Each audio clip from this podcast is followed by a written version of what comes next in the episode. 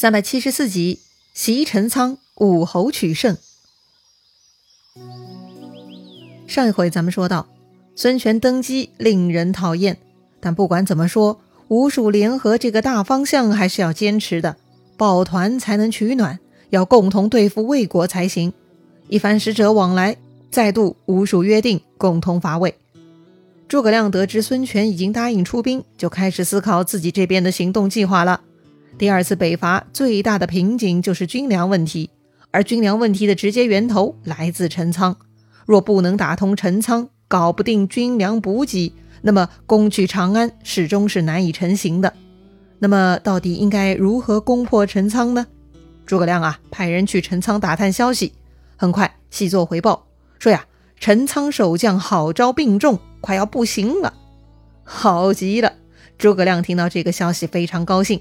立刻把魏延、姜维叫来，让他们带上五千兵，连夜去陈仓城。只要看到城中火起，就合力攻城。哈哈，丞相这是在开玩笑吧？好招什么人呢？上一回怎么打都打不下来，如今他虽然病重，但是怎么会突然城中火起呢？五千人又何以能够攻破陈仓城呢？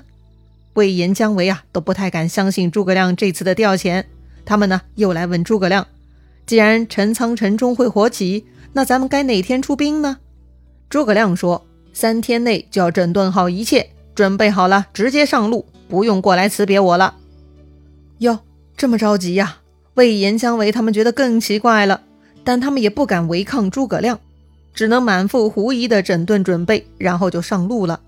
再说诸葛亮，他安排了魏延、姜维，又另外吩咐了关兴、张苞。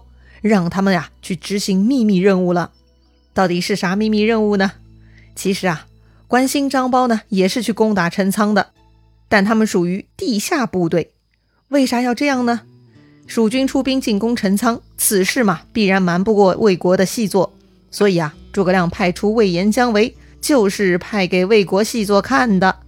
说好了三天，毕竟时间还算宽裕，所以呢。诸葛亮这表面上的指令呢，只是为了稳定人心，而诸葛亮真正发力的就是关心张苞的队伍了，假装派他们出来点军操练，其实呢就是连夜偷袭来到了陈仓，趁魏军不防备，蜀军混在陈仓城内的细作在城中放火捣乱，喊叫助威，扰乱魏军军心。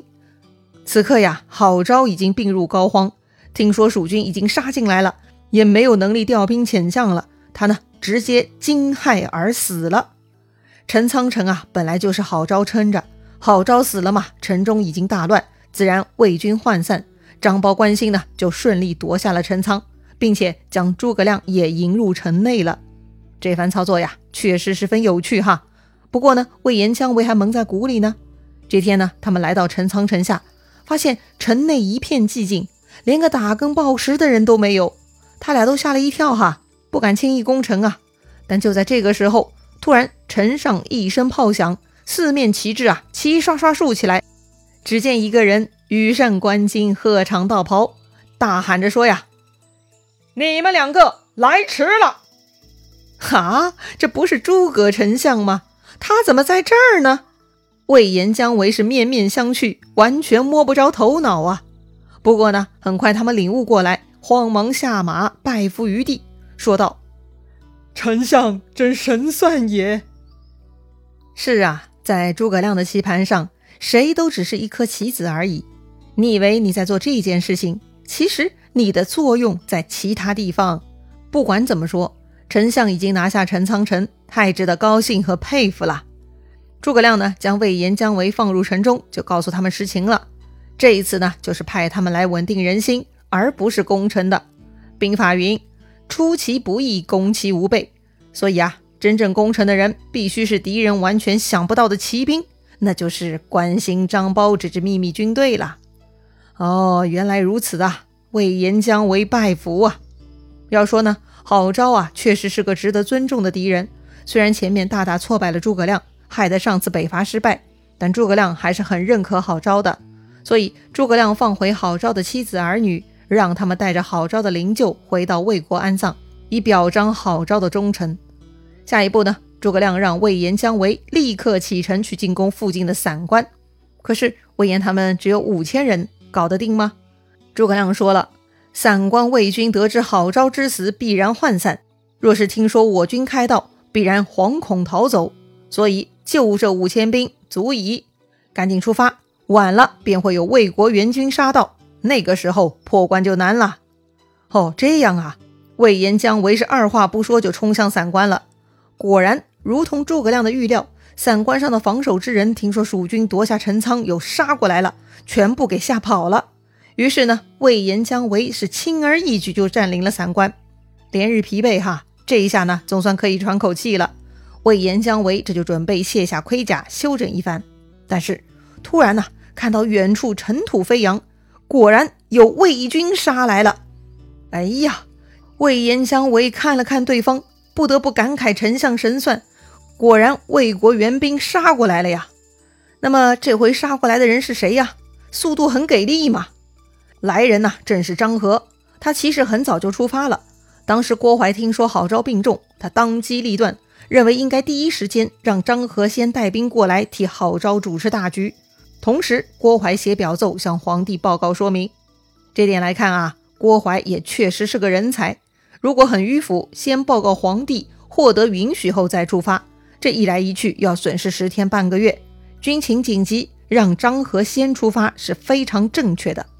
不过呀，虽然郭淮、张合反应很快，但却也快不过诸葛亮。不到三天呢，诸葛亮已经拿下陈仓。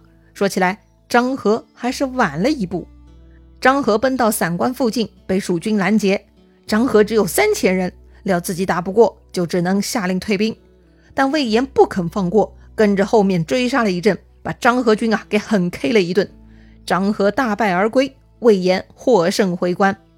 话说诸葛亮，他派出魏延、姜维去攻取散关，自己这边呢也没有闲着，他带领大军出野谷就攻取了建威。建威呢位于武都郡的西北角，属于今天的甘肃省陇南市。听说诸葛丞相拿下陈仓，又进取了建威，皇帝刘禅很高兴哈，又派出大将陈氏来为诸葛亮助战。还记得陈氏吗？当年刘备跟曹操汉中大战，那个时候陈氏还是个牙将，战斗中呢被魏军给活捉，后来人质交换才换回了性命。这之后呢，估计他很努力哈，发展很不错，如今呢已经升到大将了。话说此刻的诸葛亮呢，已经在岐山下寨了。跟众人聚在一起商议计策。诸葛亮分析啊，前两次打到这儿都没有进一步突破，大家都会觉得诸葛亮剑指雍城、梅城，想必魏军呢已经派重兵把守这些地方了。既然如此，诸葛亮这回呢就要换个目标了。通过地形分析，诸葛亮想好了啊，这阴平、武都二郡位于魏国与蜀汉相连之处，若能拿下这两个地方，那是非常有战略价值的。前面说了。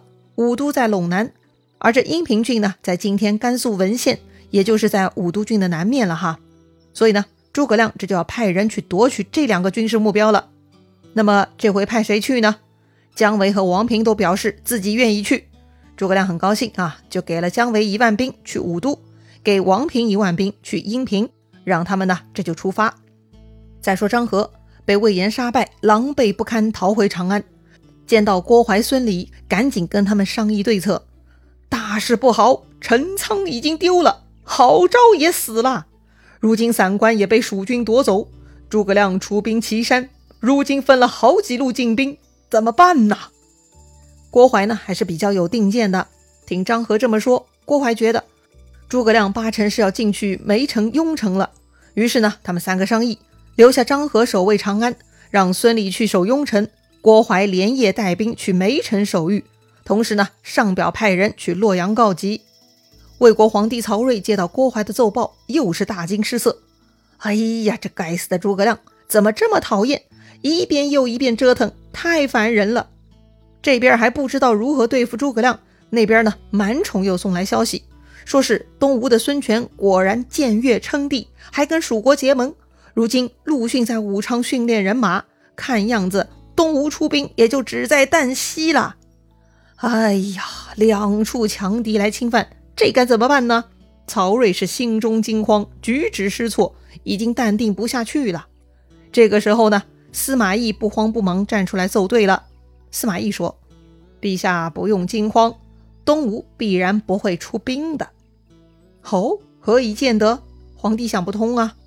司马懿就解释说了哈，这吴蜀联盟也只是表面文章而已，吴蜀之间有萧亭之仇，双方的牙齿印都很深呐，怎么能真正结盟呢？他们之所以结盟，无非是担心咱们趁虚攻击他们，所以诸葛亮与东吴结盟只是一个暂时策略。这一点陆逊看得很透，所以陆逊不会来真的，他只是假装摆个新兵的姿态以作响应。其实嘛。他只是做官成败而已，所以呢，说到底，陛下不必防吴，只需防蜀即可。哎呀，太有道理了！曹睿是忍不住夸赞司马懿呀，爱卿高见呐！司马懿这么有思想，皇帝这回呢，就封司马懿为大都督，令他总领陇西诸路军马。这么一来呢，曹真的大都督将印就要转交给司马懿了。皇帝呢，这就准备派人去曹真家里取大印，司马懿却拦住了哈。他说呀，自己去曹真那儿取。说完呢，这个司马懿就辞别皇帝去找曹真了。这个也挺奇怪的哈。通常后任是不太好意思直接去前任手里交接大印的，经由中间人转手可以避免尴尬嘛。而且这个中间人是皇帝，简直好到极点了。为啥司马懿非要亲自去找曹真拿大印呢？这样真的好吗？司马懿的葫芦里卖的什么药呢？精彩故事啊，下一回咱们接着聊。